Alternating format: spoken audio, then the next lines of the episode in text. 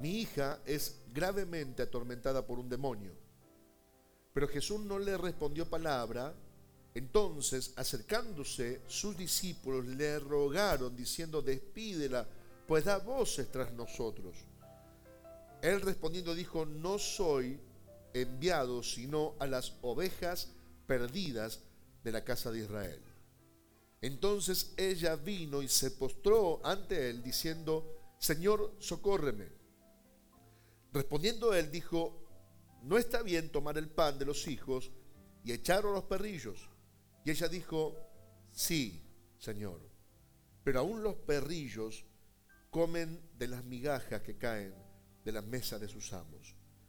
Entonces respondiendo Jesús dijo, oh mujer, grande es tu fe, hágase contigo como quieres. Y su hija fue sanada en aquella hora. El libro de Marcos registra esto de una manera un poco más o menos, mejor dicho, eh, específica en cuanto a los detalles. Pero dice el libro de Marcos que cuando esta mujer eh, habló con Jesús y Jesús le respondió, dice que en el momento halló que el demonio había salido de su hija. ¿Sabe? Cuando uno lee esto, uno puede encontrar un montón eh, de verdades, analizar muchos principios bíblicos y de fe que realmente son vitales para nuestra vida espiritual. Y hasta algunos podemos encontrar eh, confusión ¿eh? o, hasta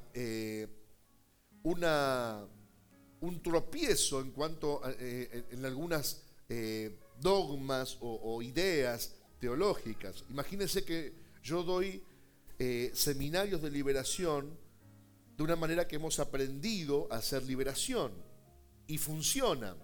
Esto no es matemática, uno sabe que acá no es que usted mezcla dos colores y siempre sale el mismo, ¿no? Acá uno más uno muchas veces no es dos. Entonces, cuando uno va a la escritura y ve que esta mujer reconoce el señorío de Jesús y la capacidad de Jesús de hacer algo por ella, el demonio se va a la distancia sin que ella diga nada. Es decir, lo primero que uno entiende que Dios es soberano. Diga esa palabra. Dios es soberano. Dios es el que decide. La palabra de Dios es ley. Su pensamiento es ley. Él decide sin dar absolutamente ningún tipo de explicación. Él no se sujeta a las leyes naturales. Él no va a contradecir su palabra, pero tampoco va a llenar nuestra expectativa, porque Él es soberano. Vamos otra vez. Dios es soberano. ¿Qué es un soberano? Es un rey. Y en la monarquía absoluta, la palabra del rey es ley. Hay una eh, anécdota muy interesante con la reina de Inglaterra. La reina de Inglaterra tiene un furcio en una de sus declaraciones y ella dice, eh, bueno, hoy eh, que es miércoles, y da una fecha, ¿no? Hoy miércoles tal y tal, eh, quiero que la, patria sea bendecida, que se suelte una bendición matinal, la reina de Inglaterra. Lo cierto es que no era miércoles y era jueves. Entonces todos los medios de comunicación sacaron eh, a, modo de furcio y destacaron que la reina dijo que era miércoles y era jueves, y fueron los periodistas, estos que van noteros a la calle y que se ríen de todo y qué sé yo, y, hablaron con una mujer ya de, edad avanzada y le tomaron en la calle y le dice, eh, señora, ¿qué opina de lo que la reina dijo esta mañana? ¿Qué opina de ese furcio que la reina tuvo, que dijo que hoy era miércoles y que bendiga Dios a, la patria el día miércoles cuando hoy es jueves? Y esta mujer muy Ah, eh, eh, respetuosa le dice, mire, si la reina dijo que hoy es miércoles, hoy es miércoles. Y es que es para nosotros algo eh, gracioso y es una anécdota, pero esa mujer de avanzada edad que vivió las monarquías sabe que la palabra del rey es ley. Y si el rey dice hoy es miércoles, Hoy es miércoles. y sabe que llevado a la expresión máxima eh, de la soberanía de Dios, lo que dice Dios es, así dijo Dios, sea la luz, y fue la luz.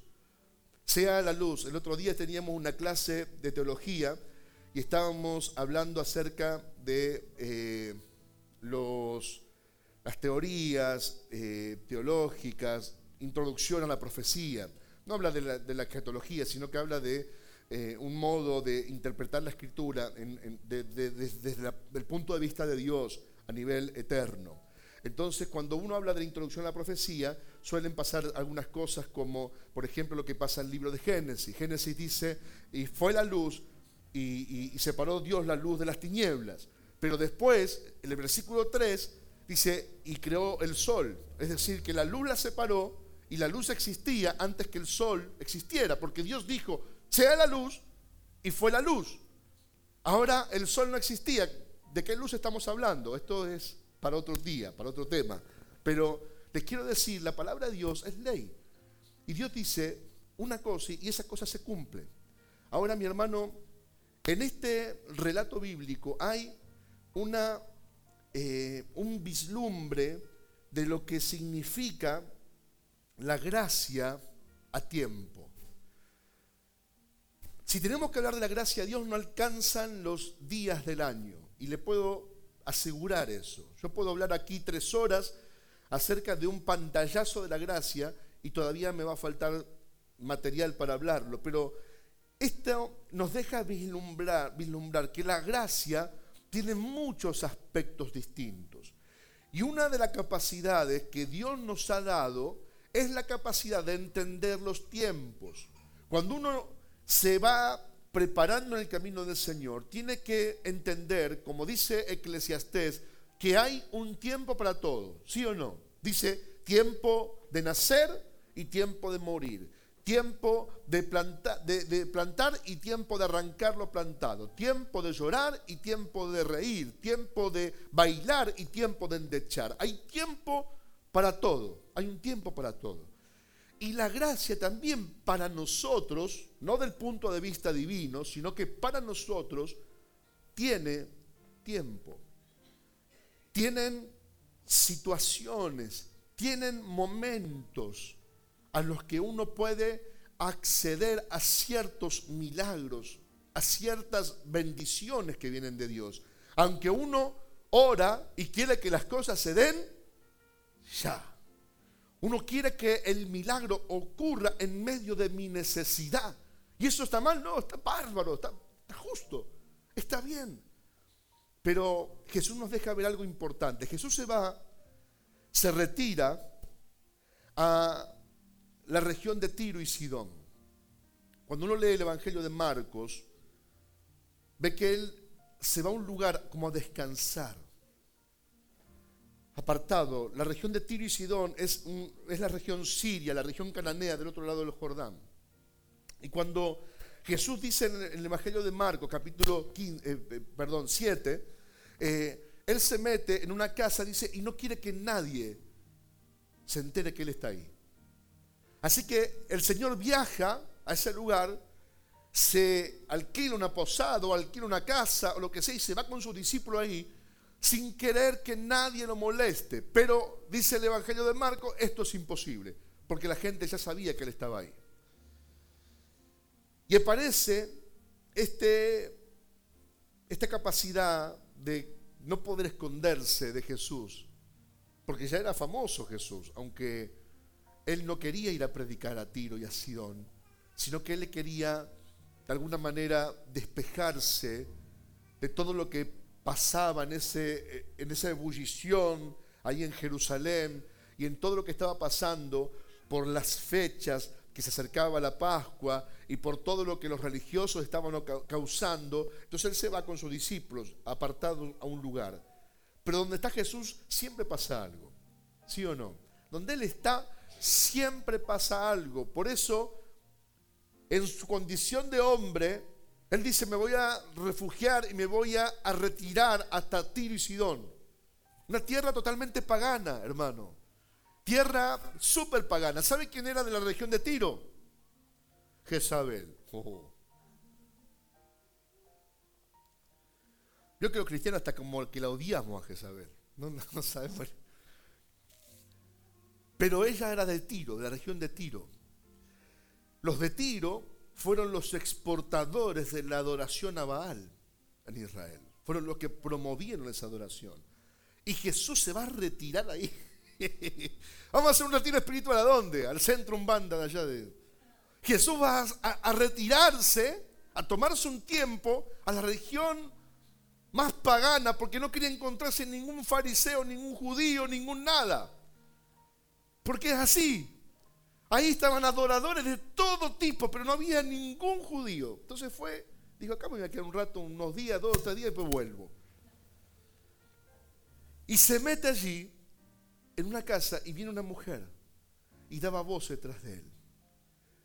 Marcos, tanto Marcos como Mateo, la eh, definen a esta mujer, una mujer griega. No griega en el sentido estricto de la palabra, pero sí gentil, sirofenicia de nacimiento, dice. Para definir a la creencia de la mujer, para definir qué es lo que creía esa mujer, para definir de dónde venía esa mujer, cuál era su, su, crianza, su cultura y todo lo demás, para poder destacar y poner en un marco el hecho de que Jesús iba a tocar, a toparse con esta mujer y por qué había que destacar su nacionalidad. Viene esta mujer con un problema extraordinario y me gusta mucho más la expresión de Mateo. Se ve que porque era contador. Mateo era un publicano, un tipo de, de administración, un tipo que manejaba mucha plata, entonces se ve que era más detallista en esas cosas porque el que está en los detalles de la administración, si deja pasar detalles, pierde plata. Entonces, eh, Mateo marca un detalle importante y dice, el versículo 23 del capítulo 15, vamos a leer del 22 para darle contexto, mire, y aquí una mujer cananea que había salido de aquella región clamaba. ¿Qué es la expresión clamar? No es decir, no es pedir, Clamar es como, como gritar. Clamar es como decir, Señor, A los gritos. Hijo de David. Eso está diciendo que reconoce a Jesús como el Mesías. Ten misericordia de mí. Mi hija es gravemente atormentada por un demonio. Ese es el problema. ¿El problema era grave, sí o no? Era grave. No era, eh, mi hija se le, dobló el dedo izquierdo. No. Está gravemente atormentada por un demonio. Y el versículo 23, esta es la parte que a usted le va a gustar. Pero Jesús, ¿qué dice? ahí tenés tu Dios. ¿Eh? No le respondió palabra. Él fue a retirarse, él fue a hacer una cosa, Tiro y Sidón. No fue a predicar. Él no fue a sanar. Él fue a, una misión que la Biblia no dice cuál, pero no era esta. Más adelante lo vamos a ver por qué le digo que no era esta. Usted imagina, porque nosotros hablamos, Jeremías 33, verso 3, que dice, bueno, ¿qué hizo acá? Clamó. Entonces, agarremos liquid paper y borremos Jeremías 33.3. Es así. ¿A cuál le creemos? ¿A Dios o a un profeta? Lo que Jesús hace es lo que permanece.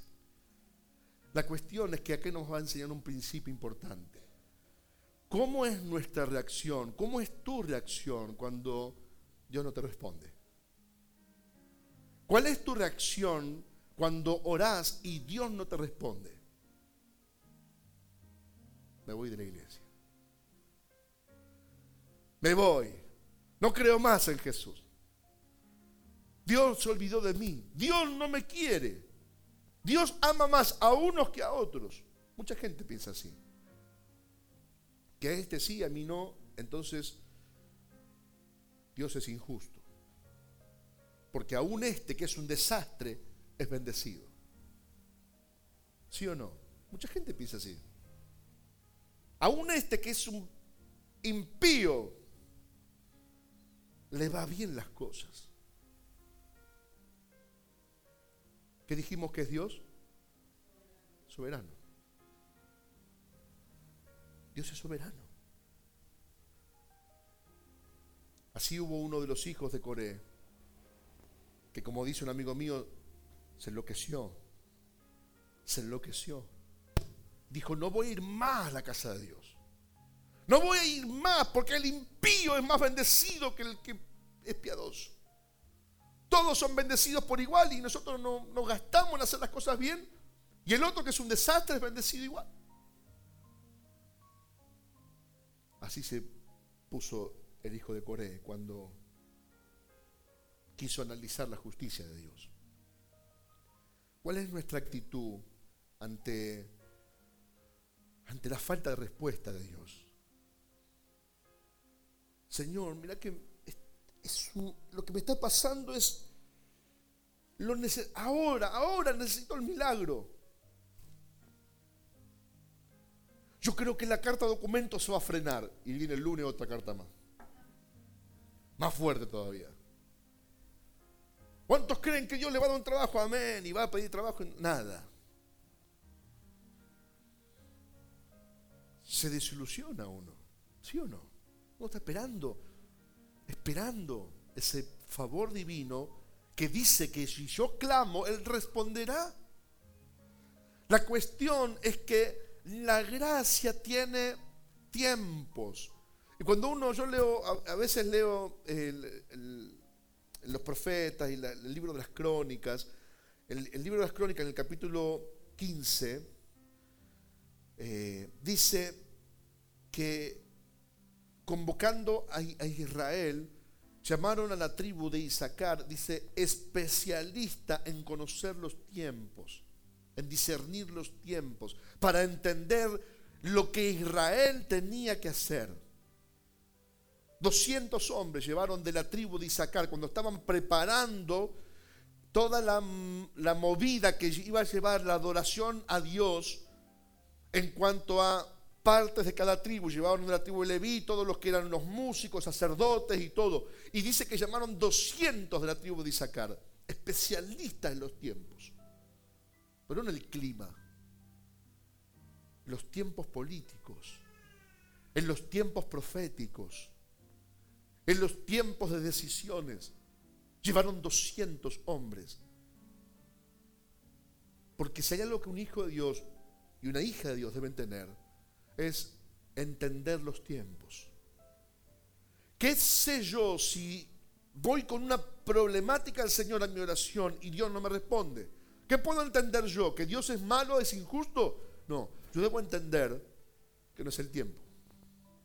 Debo entender que Dios no quiere favorecerme de la forma en que yo le estoy pidiendo que me favorezca.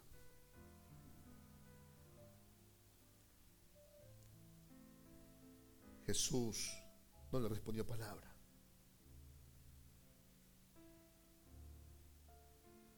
Mire lo que pasa acá, verso 23. Entonces, acercándose sus discípulos, le rogaron, despídela, puedas vos tras nosotros.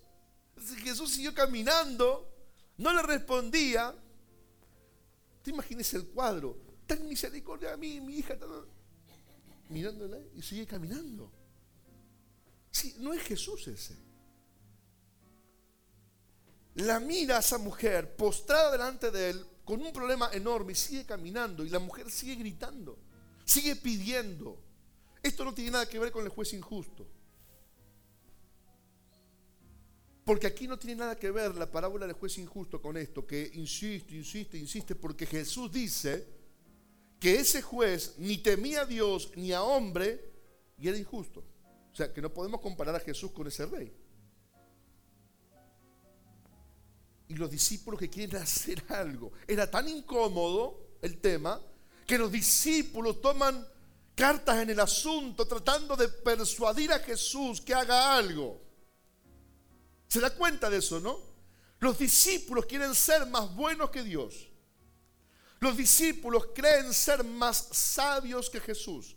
Creen ser más a tiempo que Jesús. Y dice, hace algo. Despídela porque si no le vas a hacer algo, echarla porque sigue atrás nuestro.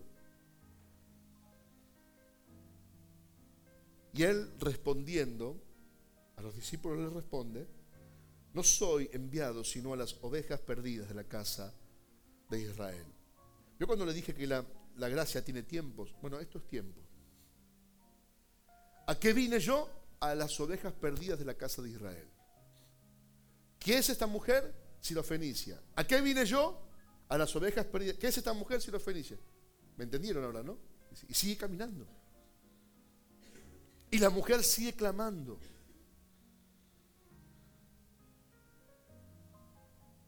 Aunque no puedo comparar a Jesús con el juez injusto, puedo reparar en lo que es la insistencia. La insistencia es una característica de una oración desesperada. Porque hay situaciones y situaciones, ¿sí o no? Uno puede vivir situaciones, eh, no sé, que nos falta por ir para pagar alguna cuenta, tenemos problemas para, para cumplir con alguna responsabilidad y eso nos incomoda. Que no puedo llegar bien a fin de mes me incomoda, que no pueda comer la comida que a mí me gusta me incomoda, que no pueda comprarme la ropa que yo quiero comprarme y tenga que aguantar con los agujeros de los zapatos me incomoda. Pero hay situaciones que realmente son asfixiantes. Cuando uno escucha que uno no llega a fin de mes, que el otro no puede pagar la luz, que no puede pagar la cuenta, que se amontonan las, cuentas y yo no puedo salir adelante, pero escucho un pedido de oración como el que la pastora hablaba acerca de esta niña de nueve años con leucemia, y que de un día para otro la realidad de esa familia cambió. ¿Cómo, cómo se ve mi problema en comparación a ese? ¿Cómo se ve que no puedo pagar mi, cuota, no puedo pagar mi, no sé, mi, cuenta, o, que no puedo comprarme Coca-Cola, o que no puedo eh, arreglar mi zapato roto? Que es un problema, pero cuando lo pongo a la luz de otro problema, digo, ah, agarro el zapato y le doy un beso. Entonces digo, eso sí es un problema. Y la mujer estaba en un problema de esos. La hija gravemente atormentada por un demonio.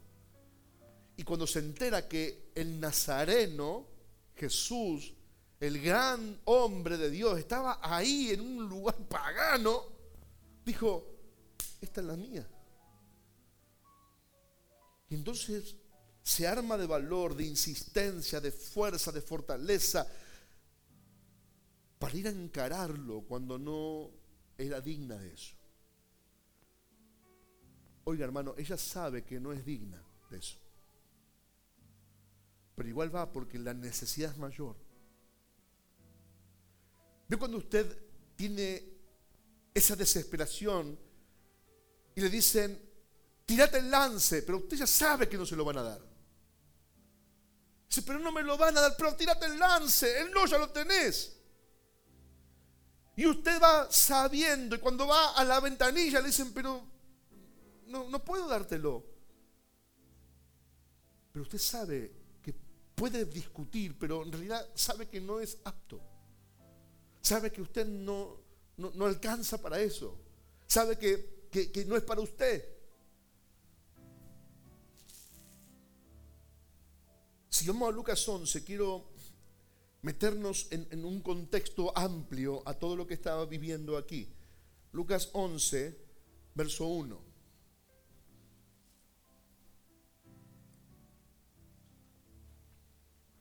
Aconteció que estaba Jesús orando en un lugar y cuando terminó uno de sus discípulos le dijo, Señor, enséñanos a orar, como también Juan enseñó a sus discípulos.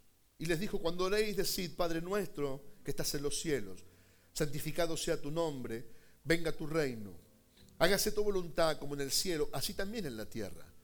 El pan nuestro de cada día, dánoslo hoy, y perdona nuestros pecados como también nosotros perdonamos a todos los que nos deben.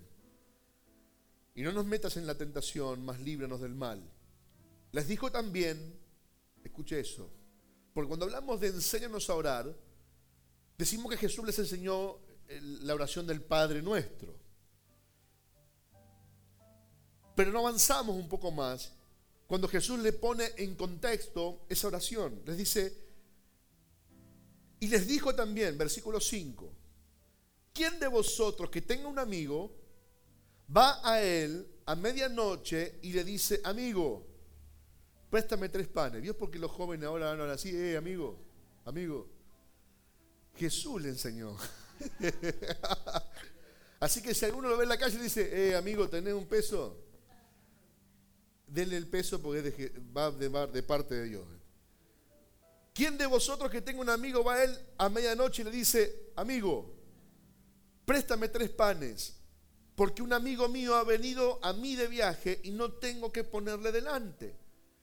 Y aquel respondiendo desde adentro, ni le abrió, le dice, no me molestes, la puerta ya está cerrada y mis niños están conmigo en cama.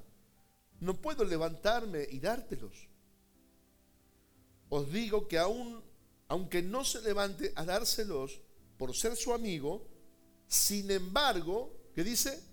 Por su importunidad, se levantará y le dará todo lo que necesite. Si uno pone en contexto esa petición de el versículo 1 de este capítulo 11, Maestro, enséñanos a orar, la enseñanza más grande no está en el Padre nuestro, está en estos versículos. Porque le está diciendo a modo de parábola cómo funciona la respuesta divina. Está diciendo cómo acceden las personas a un favor inmerecido. ¿Cómo accede la persona? Porque aunque nosotros fácilmente nos ubicamos en un espacio, en el espacio del que viene a golpear la puerta, pero teológicamente nosotros no estamos en el que viene a golpear la puerta. Teológicamente nosotros estamos durmiendo con papá arriba. ¿Entienden eh, lo que le quiero decir, no? Cuando yo veo el contexto de esta palabra, erróneamente muchos se ponen interpretando esta parábola como en los que vamos a golpear la puerta. ¿Por qué? Porque la Biblia dice más adelante, ahora vamos a leerlo, pedid y se os dará. Buscad y hallaréis, igual que golpea se le abre. Entonces nosotros erróneamente nos ponemos de ese lado del tipo que va a las 2 de la mañana, a la medianoche, a golpear la puerta. Pero teológicamente, el contexto que Jesús quiere enseñar es decir, que nosotros somos los hijos. Y el actor de la parábola dice, yo estoy con mis, con mis hijos durmiendo arriba. Ya la puerta está cerrada. Jesús está diciendo, si el padre se levanta a favorecer a un tipo que no es hijo, que es amigo, que viene una hora que no tiene que venir, porque no es una hora para ir a pedir pan, no es una hora para ir a pedirte un favor a, las 12 de la noche, a golpear la puerta de tu casa, pero aún por su situación complicada, le va a dar lo que necesite. Ahí está su respuesta cuando dice que Dios es injusto porque a algunos les da, aunque no lo merecen. Este hombre no merecía que se levantara, y de hecho se lo hace saber, yo no me voy a levantar a esta hora, ¿estás loco? Pero después, por la importunidad, se levanta y le da. Le está diciendo, hijos, si su padre les da a aquellos que no lo merecen, ¿cuánto más le dará a sus hijos cuando sus hijos le pidan? Claro que estamos dentro de Estamos dentro de, del plan de que Dios nos va a auxiliar y nos va a contener y nos va a levantar y nos va a curar y nos va a sanar y nos va a cuidar. Porque somos los más preciados para Él. Somos lo mejor, somos los más preciados, somos lo que Él rescató. Pero aún así sigue haciendo favores a aquellos que por ahí no lo merecen, pero están en angustia, están en importunidades, están afuera. ¿Dónde estaba el amigo? Golpeando la puerta afuera. No estaba dentro de la casa, estaba afuera.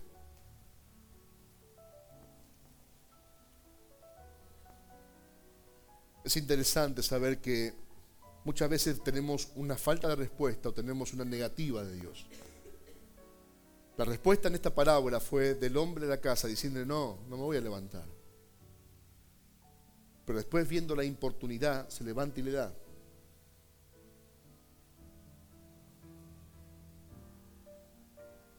Versículo 9 dice, y yo os digo, esto pasó en lo que les quiero explicar. Ahora yo les digo, pedid y se os dará. Buscad y hallaréis, llamad y se os abrirá. Porque todo aquel que pide, no los hijos, escuche eso, no los hijos, todo aquel que pide, recibe. Y el que busca, halla. Y al que llama, se le abrirá. Los hijos ya tienen todo eso. Los hijos ya viven con el Padre. Acuérdese del hijo pródigo. El hijo pródigo cuando vuelve, el otro se encoleriza y dice, eh, pero hace fiesta por este pecador inmundo, se fue, se gastó todo. Y conmigo no hiciste nada, dijo, todo lo que tengo es tuyo. ¿no? ¿Sí o no? Dice, todo lo que tengo acá es tuyo, esto es todo tuyo, no tengo que decirte a cada rato que esto es tuyo. No tengo que decirte a cada rato que, que vos sos dueño de esto. No tengo que decirte a cada rato que vos gozás de mi protección, de mi ayuda. Pero a él se lo tengo que decir porque se apartó. A él se lo tengo que decir porque se fue lejos, porque perdió, porque se ensució, porque se olvidó de que acá lo tenía todo. Por eso tengo que recordarle que acá lo tiene todo. Por eso tengo que hacerle acordar que yo soy su papá y que puedo hacer algo por él. Por eso le cambio el vestido, le cambio el anillo, le pongo calzados nuevos, por eso hago una fiesta porque el que necesita es el que está afuera. El que está dentro ya está dentro. Por eso Jesús le pone en ese contexto como decir, vos vas a orar, pero vos ya sabés que Dios te va a bendecir. ¿Sí o no? Necesitamos el milagro. No me convenció su sí, ¿eh? Usted sabe que Dios lo va a bendecir. ¿Sí o no? ¿Necesita que Dios le diga, sí, te voy a bendecir? No, necesita caminar como Dios le dijo y la bendición está sobre usted. No es, nosotros no somos como en la época del antiguo pacto, que el Espíritu venía, te visitaba una vez, después desaparecía 400 años. Nosotros estamos dentro del pacto nuevo, donde Jesús dijo que habitaría con nosotros y en nosotros. Quiere decir que nosotros estamos bendecidos, lo otro son circunstancias. En el mundo tendremos aflicción, confiad, porque yo vencía el mundo. En el mundo hay, hay problemas, hay enfermedades, hay cuentas que pagar, hay situaciones, pero ¿cómo puedo dudar de que Dios está conmigo? ¿Cómo puedo dudar de que Dios me va a bendecir? Si Dios dijo que Él me bendeciría siempre, ¿cuántos cambiarían la bendición por estar con Jesús todo el tiempo? ¿Qué prefiere usted? Y Él dijo, yo voy a estar con ustedes todos los días hasta el fin del mundo. ¿O prefiere pagar la cuenta a tiempo y, tiempo y forma? ¿O que Jesús esté con usted todos los días? Si Jesús está conmigo todos los días, se me pueden amontonar así, mire. Y va a venir un día que la, que la va a pagar toda junta. Porque la Biblia dice que el hombre o la mujer, por supuesto, que agrada a Dios, Dios le da el deseo de su corazón. Pero el que agrada a Dios, Siempre hay un porqué. ¿Usted piensa que yo me fui contento y me subí una ola de fe a surfearla? No, tenía muchos miedos. Tenía, Gabriel tenía dos años, un año y medio. Y yo decía, ¿y cómo vamos a hacer? Mi esposa, por supuesto, una mujer de fe, me acompañó. Pero salimos, estábamos en la lona. Cuando salimos del internado, estábamos en la lona. O sea, sin trabajo. Las tarjetas de crédito se iban acumulando, las, cartas de documentos tenían para hacer asado. Miren, unas cartas de documentos así. Cantidad de todos los. Me llamaba mi cuñado, me decía, ¿te llegó otra? Poner arriba de la otra. Claro, todos los bancos querían cobrar. Y cuando salimos de ahí, no tenía para pagar a los bancos. Tenía para darle comida a mi familia. Entonces le dábamos comer a mi familia. Pero de a poquito fuimos pagando todo. Cuando nos estabilizamos un poquito, fui a reunirme con cada banco, con cada tarjeta, con cada abogado, y bajo la gracia de Dios fuimos negociando y pagando y pagando y pagando y pagando y pagando. Se terminó el problema. Ahora, ¿fue fácil? No fue fácil. Pero va aprendiendo a escuchar la voz de Dios y a someterse a su voluntad, sea como sea. Y esta mujer está encontrando a Jesús, que le había enseñado a sus discípulos, a cómo es la oración. Y la insistencia de orar no está mal, tiene que ver con la gravedad de la situación.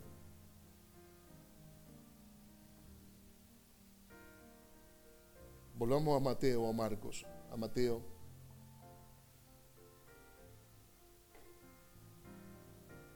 Mateo 15.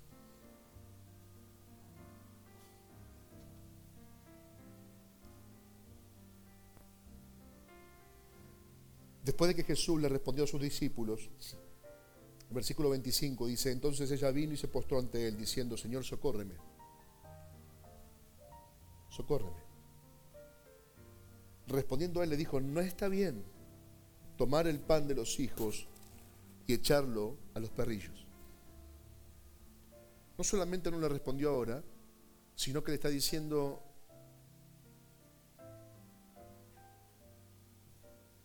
no te puedo dar a comer a vos porque sos inferior. Él es una, una palabra en griego, la palabra perro, perrillo, los griegos tienen un, idioma muy acertado, por ejemplo. No es como nosotros, que para nosotros perro es perro, no es otra cosa. Ellos tenían dos palabras para perros, que traducida al español es perro. Una palabra era el perro, que la mayoría de los perros eran perros salvajes, eran perros que se criaban ahí en el desierto en manadas y vivían salvajemente. Y después estaban los perros que la gente tomaba un cachorro lo criaba como mascota. Y ya ese perro no se hacía salvaje, sino que era como una mascota, que son los perros que comen abajo de las mesas, como en el campo, ¿yo? En el campo te está comiendo, están los perros ahí alrededor. A mí no me gustan los perros, y menos que estén alrededor de la mesa. Los voy saludando a cada, a cada rato. Tú, tú. Y veo gente Creo que hay gente que está comiendo y le va tirando al perro. Es una cosa, eso no, no lo puedo entender. Pero Jesús lo entiende.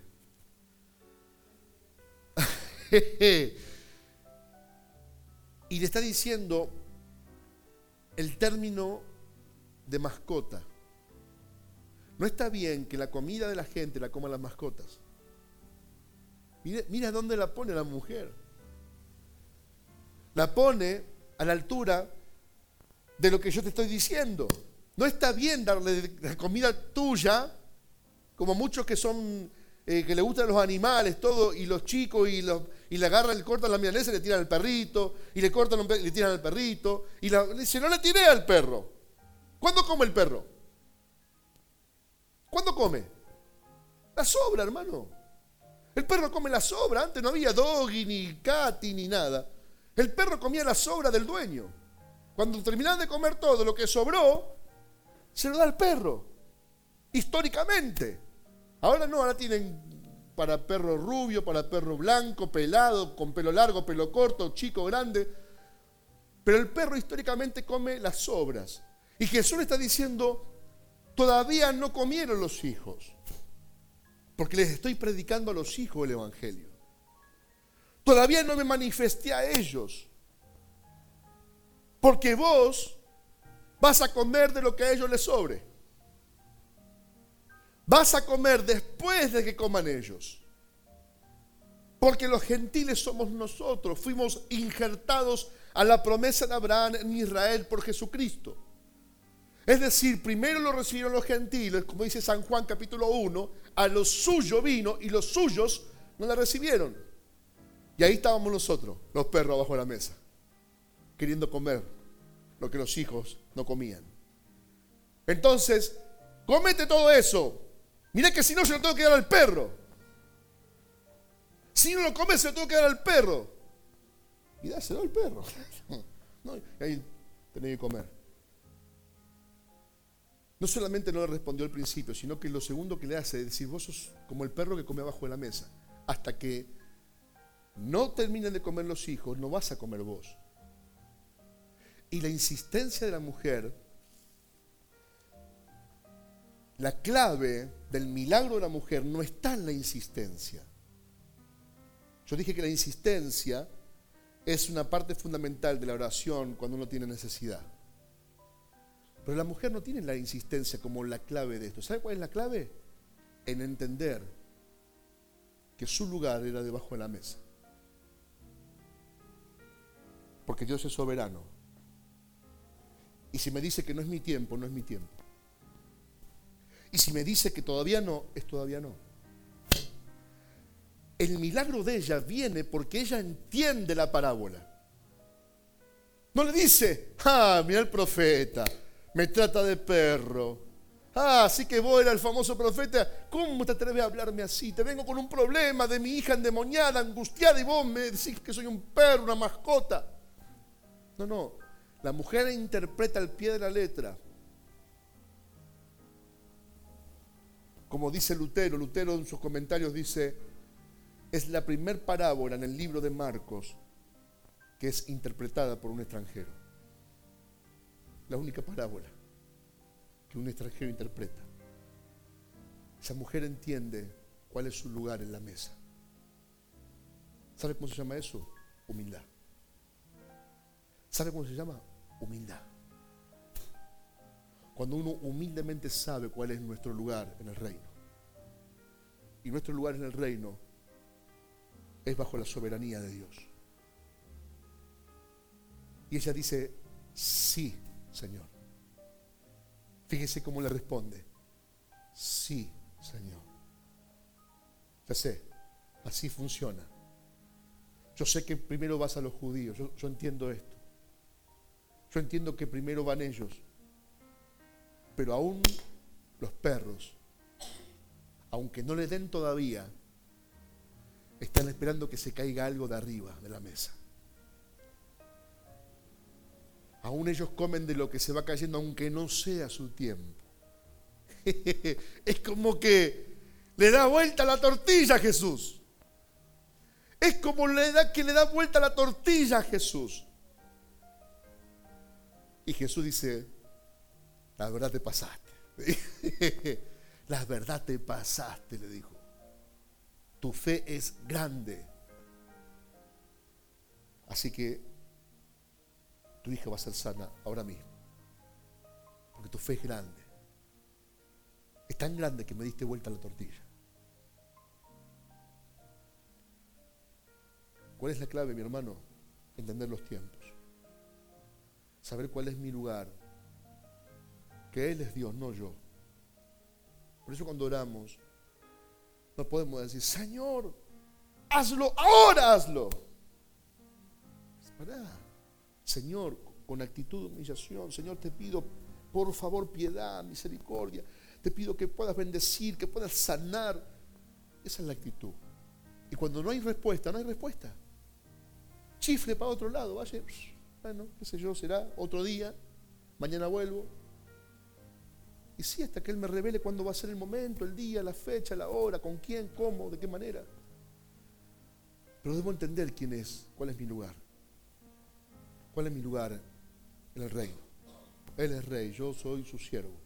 Él es rey. Él dice, grande es tu fe, mujer, grande es tu fe. y se, se saltea el tiempo Jesús. Vio que para toda regla hay una excepción. Eso es un término científico.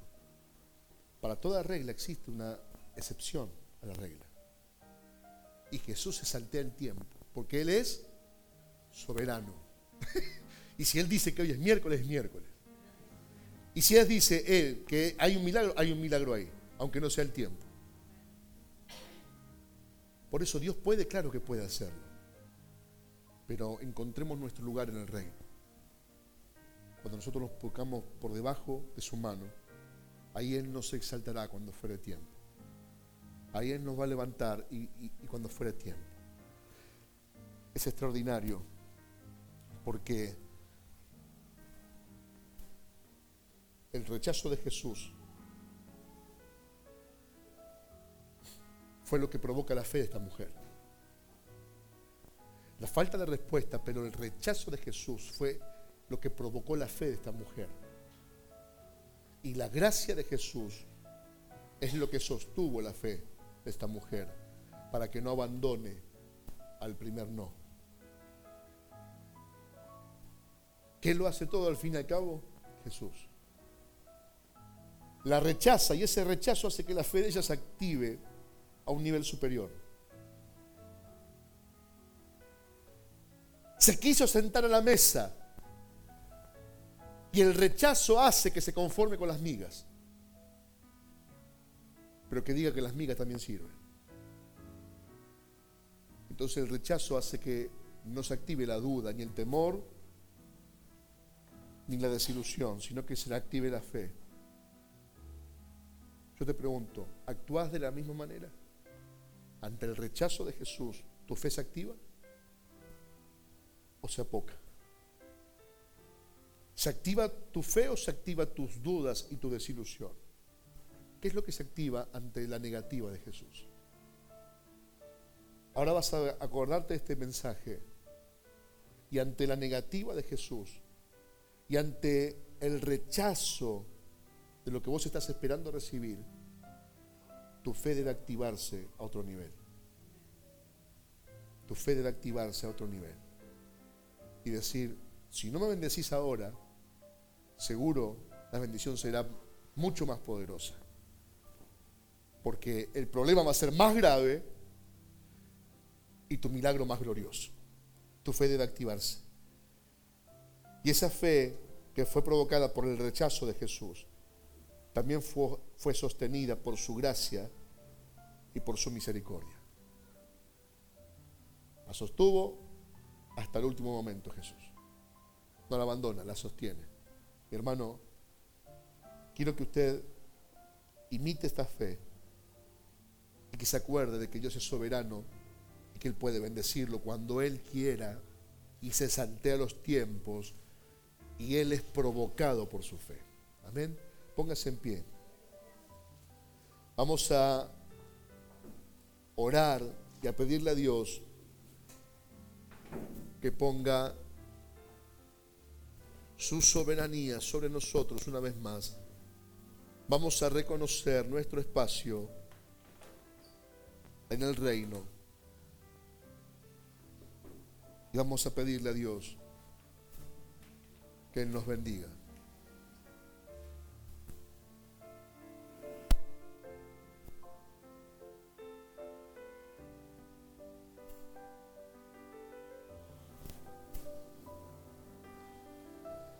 Mi hermano, seguramente si pregunto, ¿quién necesita un milagro del Señor?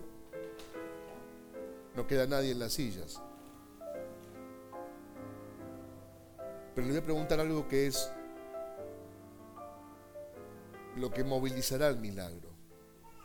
¿Está dispuesto a ponerse bajo la soberanía de Dios, aunque Él no le responda?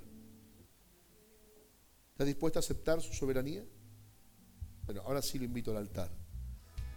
¿Sabe qué va a pasar? Que el milagro va a venir igual.